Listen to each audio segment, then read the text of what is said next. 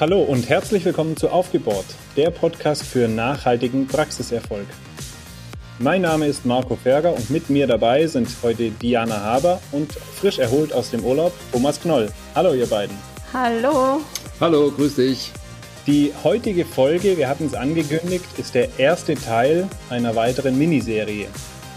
Wir wollen euch in den nächsten Folgen das Thema Controlling in Zahnarztpraxen näher bringen. Heute starten wir damit, dass wir euch die Frage beantworten wollen, was ist Controlling eigentlich und wozu brauche ich das? Oder auch Controlling, Pflicht oder Kür? Außerdem haben wir noch einige Thesen zu Controlling in Zahnarztpraxen mitgebracht, die wir im Verlauf der Folge gerne diskutieren möchten. Also, schnürt die Laufschuhe fest oder lehnt euch zurück und legt die Füße hoch. Zum Aufwärmen starten wir mit etwas Theorie.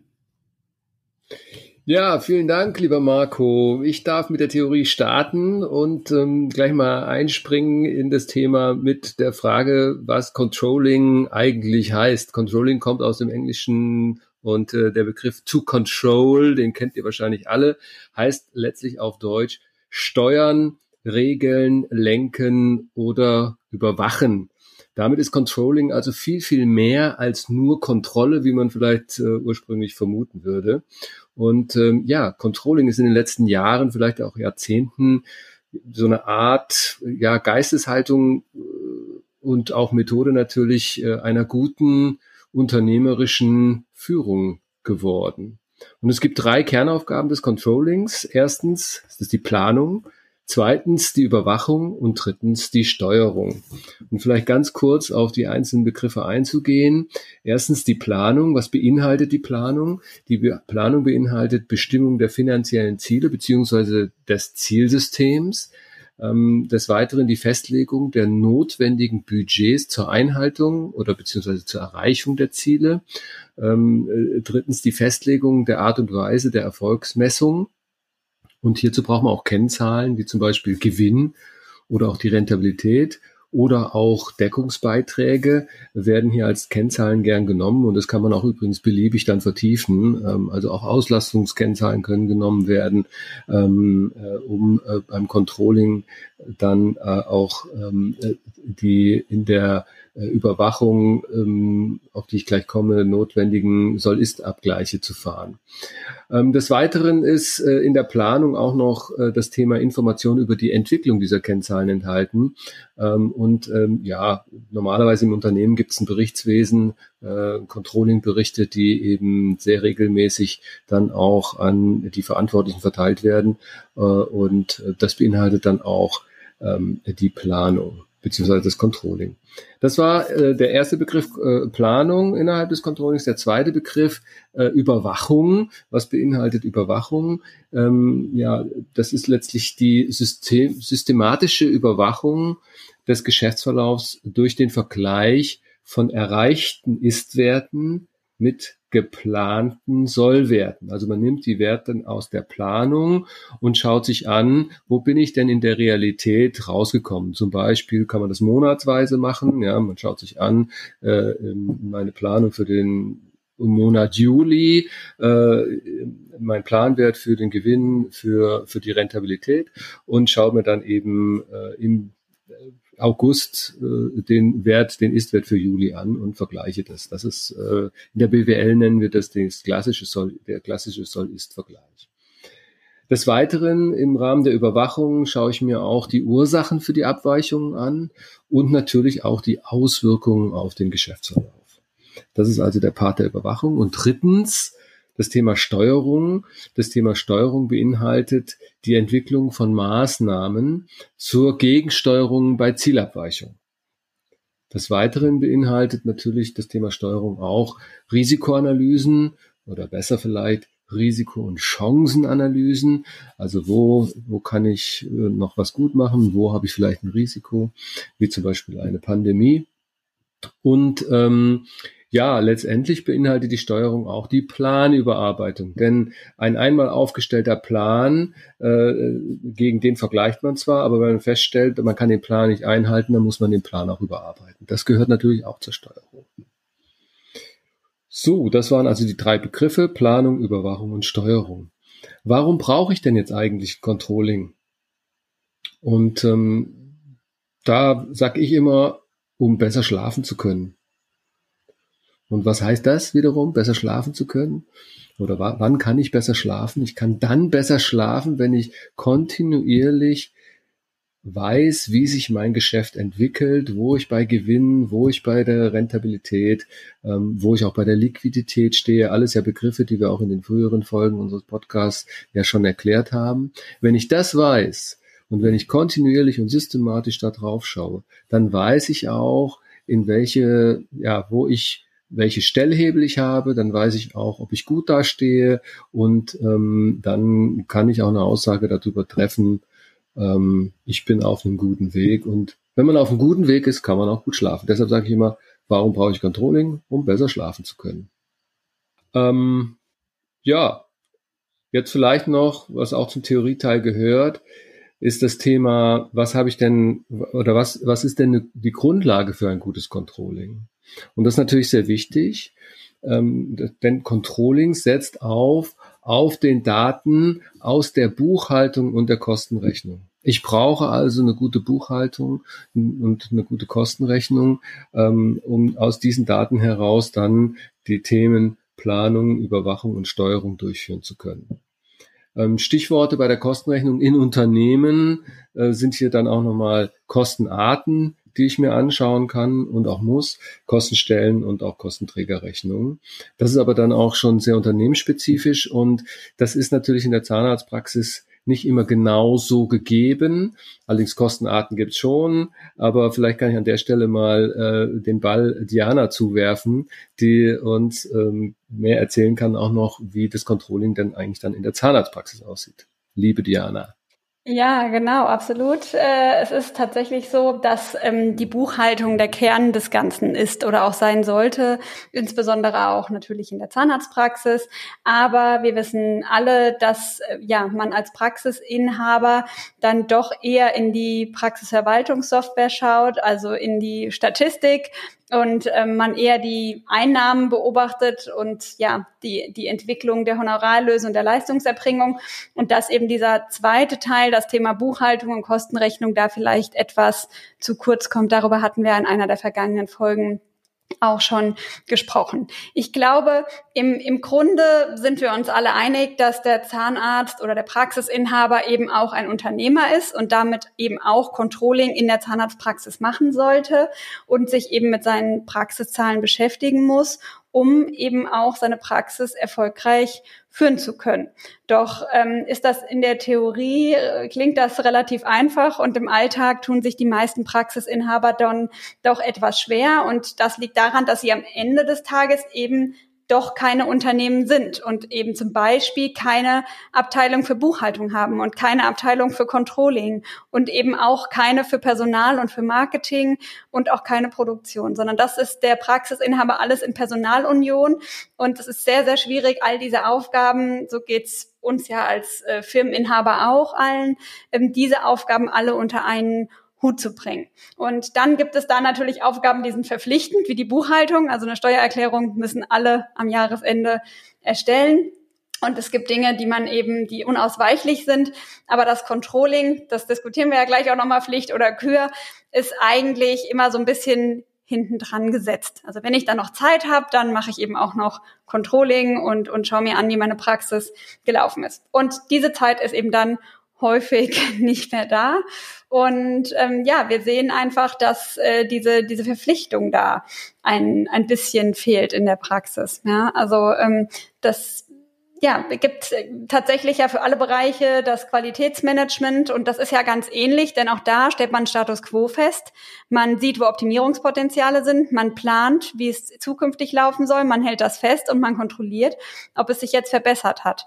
Und ähm, das macht man eigentlich in sehr, sehr vielen Praxisbereichen, nur eben nicht mit den Finanzen.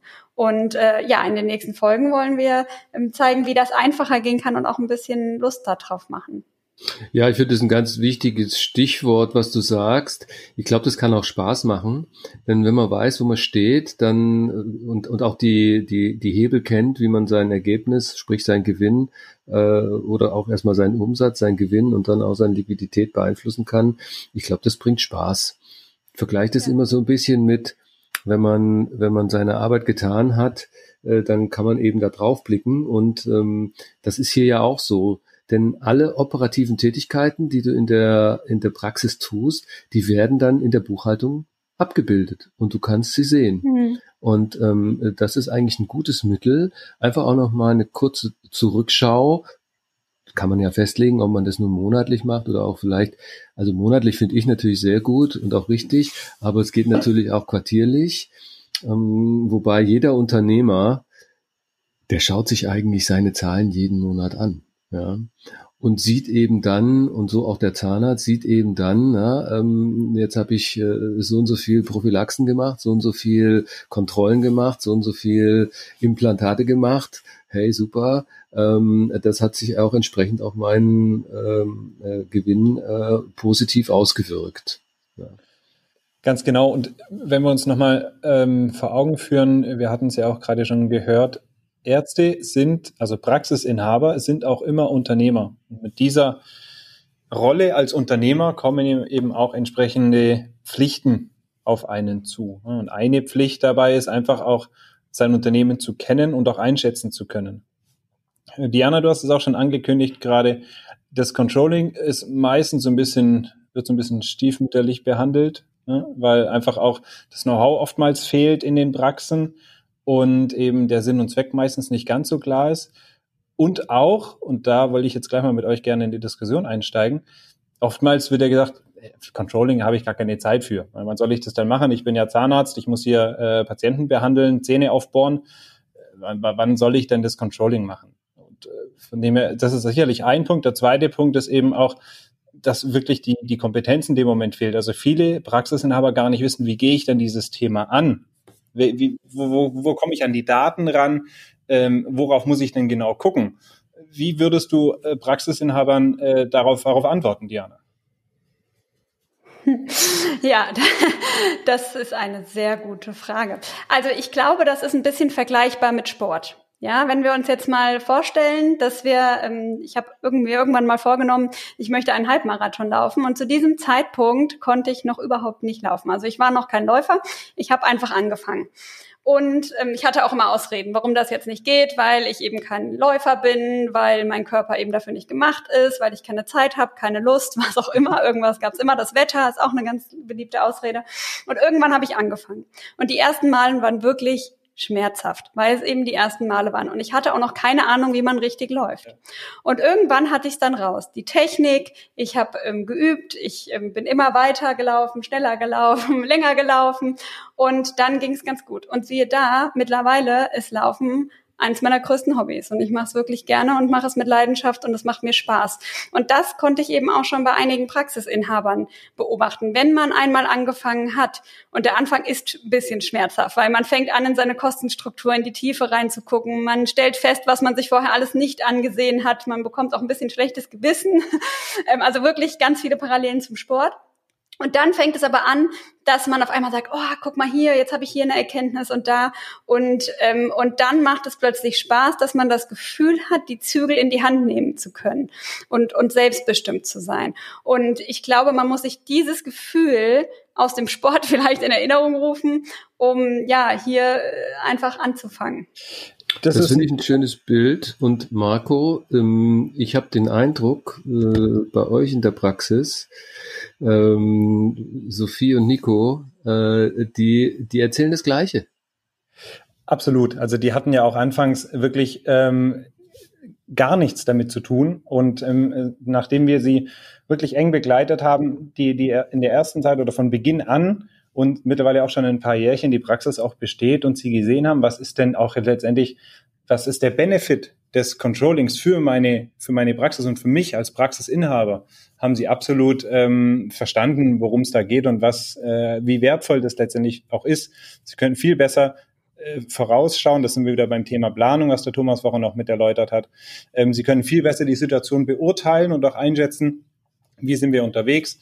Ähm, und dazu hilft es ganz genau. Und ich würde ja noch ganz kurz einen Schritt zurück machen. Thomas, du ähm, bist mir gerade nicht zuvor gekommen zu dem, was Diana gesagt hat mit dem Sport. Diana, vielleicht hattest du ja sogar auch einen guten Trainer. Ich meine, Christian ist ja auch ein Läufer, auch ein Marathonläufer. Du hast ja mhm. bestimmt bei ihm den ein oder anderen Tipp geholt.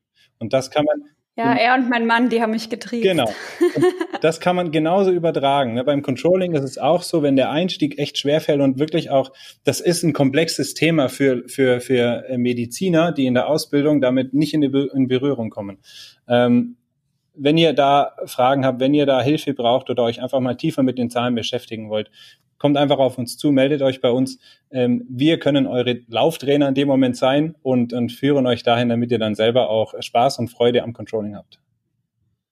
Ja, und ich glaube, dass einige, eine ist tatsächlich Lust und Spaß daran haben. Ja, wir hatten ja gerade eben gesagt, die Ausreden sind keine Lust, äh, dann keine Ahnung. Ich glaube, das kommt automatisch, wenn man sich damit beschäftigt, dann baut man sich nach und nach ein gewisses Know-how auf. Zumindest ähm, beobachten wir das auch immer bei unseren Kunden und auch Seminarteilnehmern, dass die eben über, den, über eine gewisse Zeit unheimlich viel Know-how aufbauen, ähm, einfach das durch das damit beschäftigen.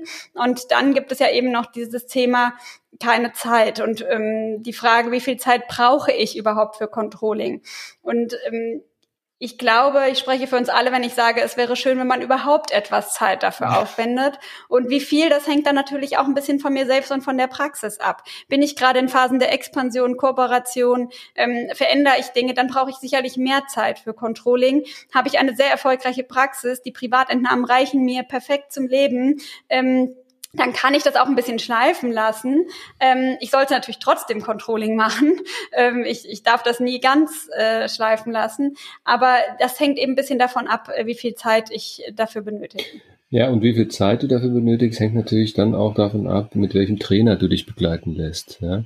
Also ähm, man muss ja auch, wie gesagt, nicht von der Buchhaltung äh, über die Kostenrechnung und die Excel-Auswertung alles selber machen. Es gibt ja Mittel und Wege, ähm, und ihr habt ja bei Solvay auch entsprechende Tools, äh, die ihr anbietet, ähm, äh, dass, äh, dass sozusagen die Grundlagen äh, entsprechend leicht ähm, verarbeitet werden und die Aufbereitung auch entsprechend einfach ist. Und dann brauchst du auch schon wenig, wenig, wieder weniger Zeit. Also es kommt halt auch auf die Tools an, ähm, also sprich die Trainer und die Tools. Ja, wenn man da sich eine gute Mischung raussucht, dann, ich meine, jeder, jeder Geschäftsführer in einem, in einem Unternehmen ist ja auch nicht, dass er, dass er da die, die Buchhaltung im Einzelnen macht, sondern der lässt sich die, die Kennzahlen vorlegen auf eine entsprechende Art und Weise, wie er es gerne hätte. Ähm, wir machen das ja auch sehr einfach sehr verständlich. Ähm, und dann schaut man sich das äh, Monat für Monat an und dann kriegt man auch relativ schnell ein Verständnis und ein Gefühl dafür, ähm, äh, wie sich das Geschäft entwickelt, wo, wo äh, der Gewinn herkommt und wo er vielleicht verbessert werden kann. Ganz genau. Und ähm, ich würde sogar ähm, weitergehen, Diana, als du es gesagt hast und auch Thomas gerade noch bestätigt hat. Ich würde noch mal weitergehen und sagen, wenn ich mich mit Controlling beschäftige, ne, gemessen jetzt an dem Ergebnis, was ich erzielen möchte, dann kann ich es mir sogar erlauben, äh, Behandlungszeit durch Controlling teilweise zumindest zu ersetzen, weil durch das Controlling schaffe ich es eben auch, wir kommen nachher nochmal drauf, Optimierungspotenziale zu identifizieren, was dazu führt, dass ich für den gleichen, für das gleiche Ergebnis weniger arbeiten muss.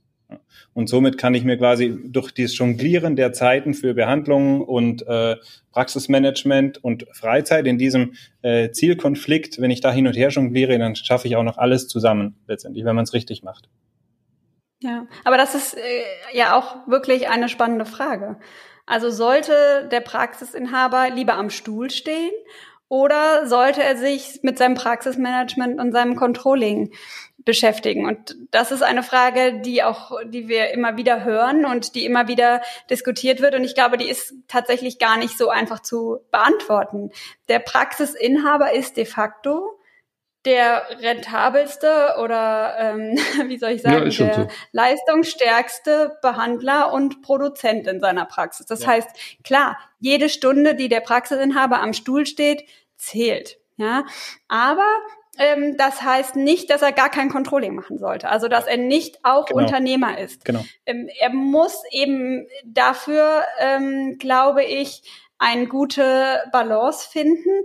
Und äh, genau das, was ihr gerade eben gesagt habt, völlig richtig. Ich glaube, ähm, hier liegt ähm, vielleicht der Schlüssel darin, dass man das Controlling nicht vollständig selbst erstellt und macht, sondern dass man sich darauf fokussiert, eben die Zahlen dann auch anzusehen und sich mit dem Ergebnis zu beschäftigen und seine Schlüsse daraus zu ziehen und ähm, Maßnahmen und Handlungen dann folgen zu lassen und das Ganze, wenn man dann wieder einen Plan erstellt hat, ähm, auch dann zu kontrollieren, ob das Ganze umgesetzt wurde. Und ich glaube, da lassen sich auch sehr viele Einzelbereiche im gesamten Praxismanagement delegieren, sowohl teilweise nach außen, wir haben es gerade eben schon gesagt, ähm, es gibt natürlich Berater, es gibt ähm, eben auch die Möglichkeit, das ganze Thema, Thema Buchhaltung und Controlling Service auszugliedern, wie es bei euch zum Beispiel der Fall ist, oder eben auch ähm, durch Software teilweise abzudecken. Ich kann natürlich auch einen Praxismanager einstellen. Also mittlerweile haben viele Praxen auch Praxismanager, die eigentlich schon eher eine Art Geschäftsführung in der Praxis ja, äh, sind. Genau.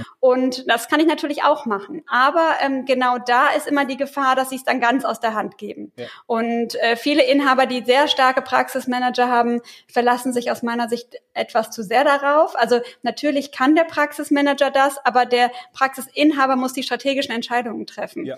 Und er hält ja am Ende auch den Kopf dafür hin und hat das Risiko. Und deshalb ist das für mich ganz klar Chefsache, auch wenn ich mir Teile delegieren lassen kann. Das ähm, äh, delegieren kann. Würde ich gerne bestätigen und nochmal ergänzen, was du gerade gesagt hast, Diana. Denn auch wenn wir uns ein ganz normales Unternehmen anschauen, ne, da gibt es einen Geschäftsführer, äh, einen Vorsitzenden Geschäftsführer normalerweise, das wäre sozusagen der Arzt, ja, der ist in der Regel eben für ein operatives Geschäft zuständig und es gibt halt einen, einen Financial Officer, der ist für die Finanzen und das Controlling zuständig und die Entscheidungen treffen die in der Regel zumindest zusammen. Aber der Vorsitzende Geschäftsführung, der muss das Geschäft und die Kennzahlen verstehen. Weil sonst ist er ja völlig, ja, sonst entscheidet er ja völlig ohne Grundlage und nur im Vertrauen auf, äh, auf seinen, äh, seinen Finanzer. Ähm, und das kann es nicht sein. Also deshalb äh, wird in der Regel ja genau auch so nicht gemacht. Und deshalb kann ich nur das bestätigen, was du gerade gesagt hast, Diana. Chefsache. Ja, genau.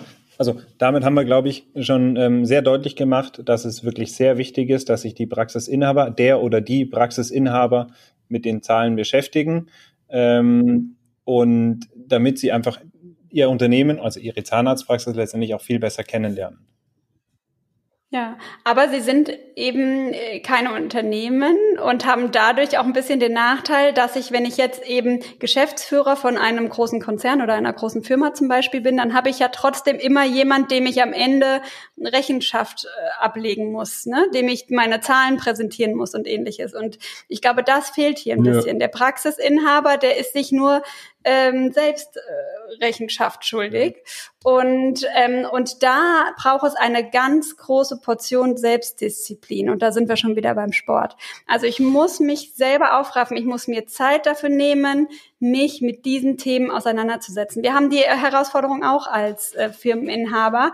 Ähm, wir stellen immer am Jahresende wieder fest, dass wir uns nicht genug Zeit genommen haben, uns zusammenzusetzen und strategisch äh, uns Gedanken zu machen und zu überlegen, wo wollen wir eigentlich hin. Ja, also selbst für uns, die ja wirklich Controlling-Fanatiker sind, kann man ja schon sagen, ist es tatsächlich manchmal schwierig, sich aus dem operativen Geschäft herauszunehmen und zu sagen, wir nehmen uns jetzt mal zum Beispiel einen Tag oder zwei und beschäftigen uns mal damit zu schauen, was war im letzten Jahr, wo stehen wir eigentlich, wo wollen wir hin, sind wir noch auf dem Weg, haben wir neue Ziele, neue Gedanken.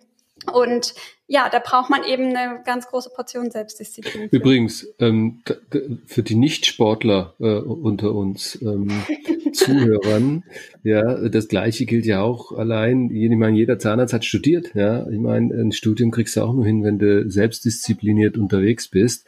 Und ähm, da gilt das Gleiche, ja. Also man, ich bin da absolut auch bei euch. Also Selbstdisziplin ist hier echt gefragt und ich glaube, es kann auch dann Spaß machen.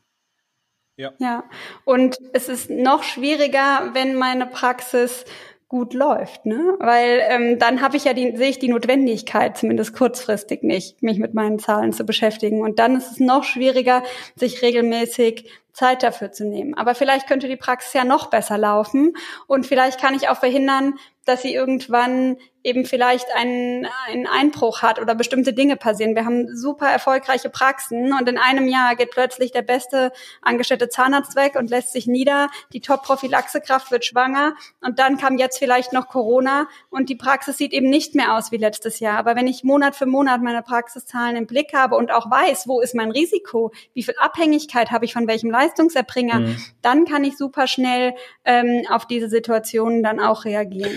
Ja, aber ich will auch noch da noch mal eins dazu sagen. Wenn es gut läuft, dann das ist immer schön und gut. Ähm, Wenn es besser laufen kann, ist es äh, deutlich besser, denn wir haben ja auch in den vorigen Folgen darüber gesprochen, ähm, wie kann ich eigentlich Puffer aufbauen, genau für solche äh, Risikosituationen, die du gerade beschrieben hast.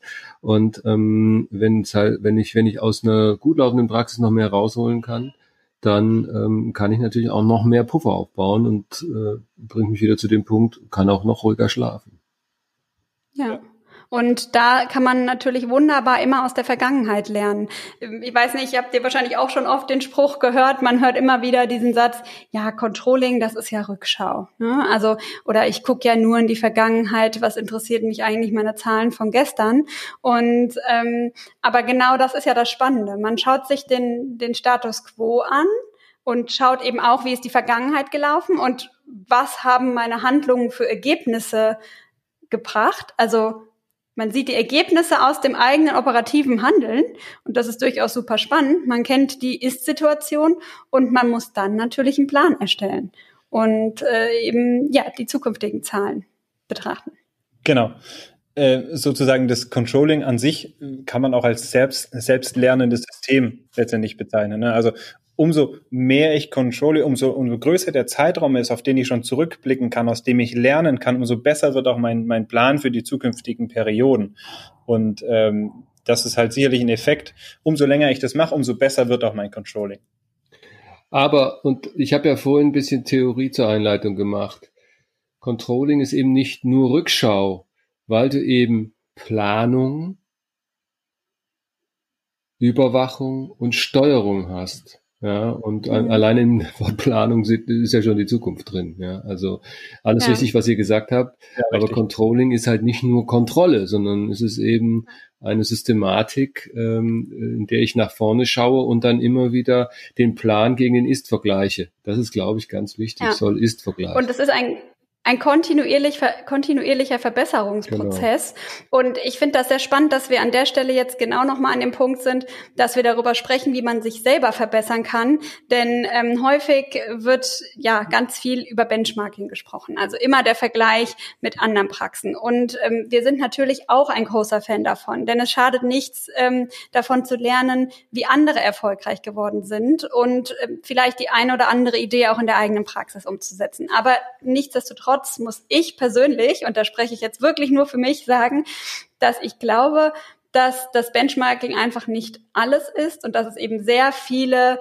Herausforderungen hat. Da werden wir auch sicherlich in einer separaten Folge nochmal drauf eingehen, wo wir darüber sprechen, ähm, was es eben für Probleme geben kann, wenn ich mich mit anderen Praxen vergleiche und dass der Vergleich eben gar nicht so einfach ist.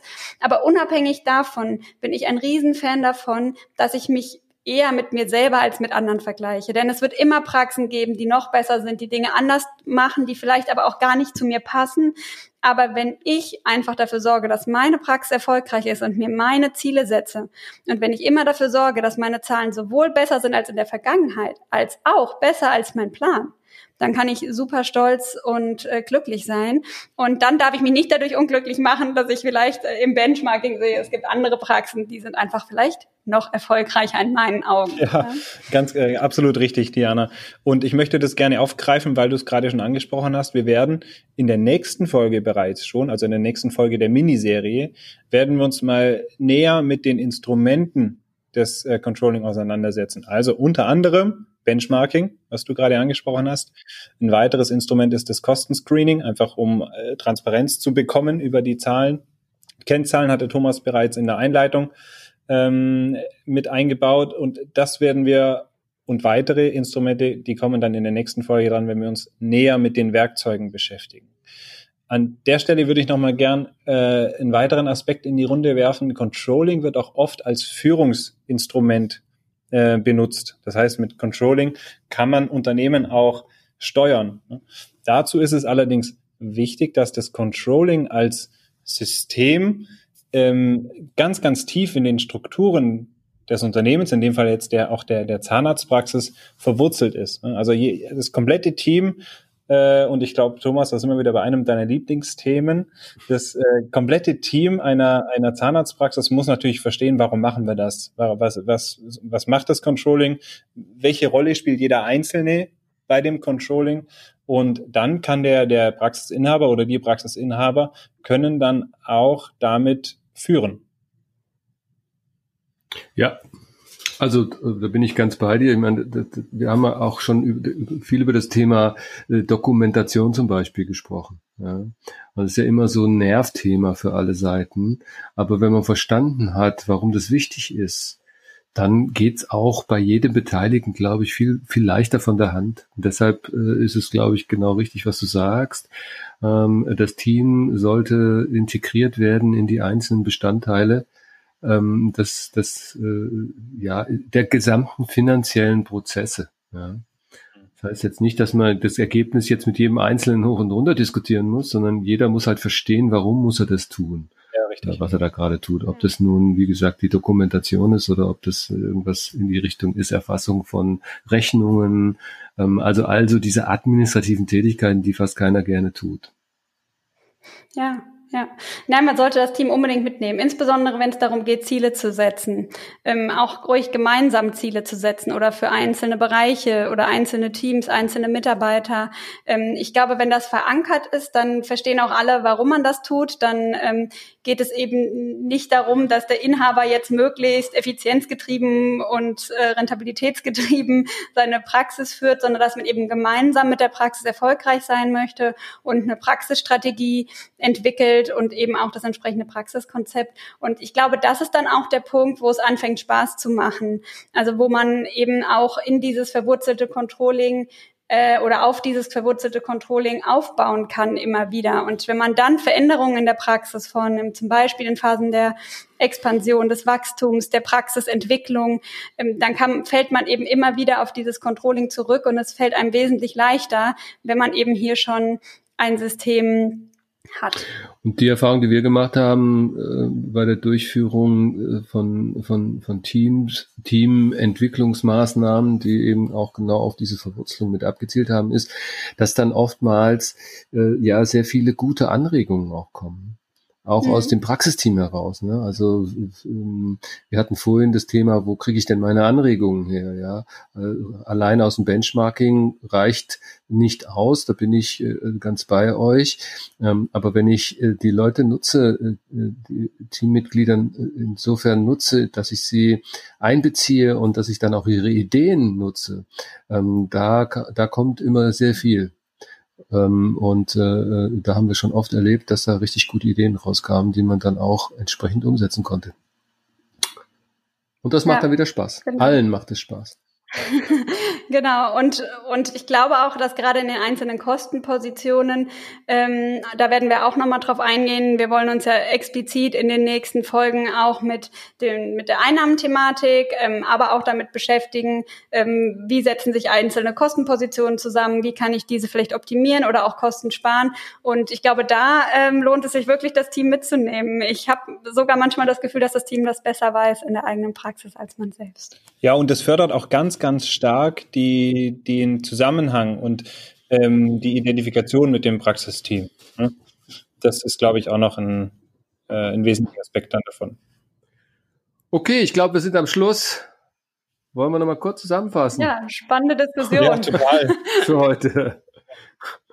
Also ich habe mitgenommen, Prax äh, ich habe mitgenommen, Praxiscontrolling kann eine sehr spannende Sache sein, auch im Team. Man kann viel Spaß dabei haben. Es geht nicht nur um Kontrolle, sondern es geht auch um Planung, äh, Überwachung und Steuerung. Ähm, ich glaube, man kann da äh, sehr viel äh, Gutes tun äh, für sich selbst und für das gesamte Team. Sprich, man kann sein Ergebnis, sein Gewinn, auch seine Liquidität deutlich verbessern, wenn man es konsequent und kontinuierlich macht.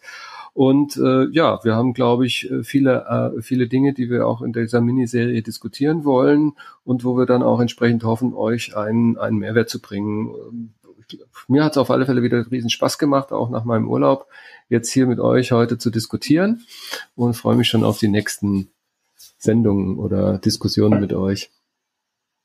Ja, mir hat's auch auf jeden Fall viel Freude bereitet. Wir hoffen natürlich, dass euch auch diese Folge gefallen hat und auch insgesamt unser Podcast gefällt. Wenn das der Fall ist, dann sprecht natürlich gerne darüber mit euren Kollegen und Kolleginnen und abonniert gerne unseren Podcast, Play, unseren Podcast in einem Player eurer Wahl. Schreibt uns außerdem gerne eure Fragen, Vorschläge für weitere Folgen, Lob oder Kritik selbstverständlich auch gerne ähm, Hinweise, Fragen und Anmerkungen zum Thema Controlling, insbesondere im Hinblick auf die nächsten Folgen. Wir nehmen dann sehr gerne Bezug darauf.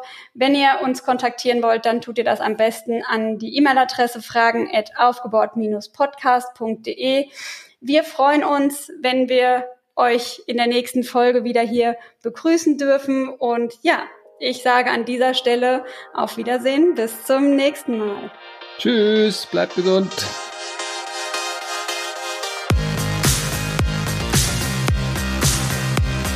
Der hält sich aber schön knackig und kurz. Kann ich aber nicht. ich hätte übrigens noch einen Witz, den ich anbringen kann. Mhm. Wollt ihr den jetzt hören oder später? Da wir einen One-Taker machen wollen, Sachen, die wir jetzt. Und damit fordert der Marco ein. Der will nicht. Marco möchte nicht mit Tschüss sagen. Der Marco, geht einfach der hat sich einfach. Vorbei, keine der Zeit ist auch mehr. überall raus. Der geht jetzt nach Hause. Gute Nacht. Ja, beim Hoch- und Runtertragen heute habe ich äh, Gedanken beim Kisten schleppen, habe ich mir Gedanken gemacht. Dann kam mir immer wieder das Thema Selbstdisziplin. genau.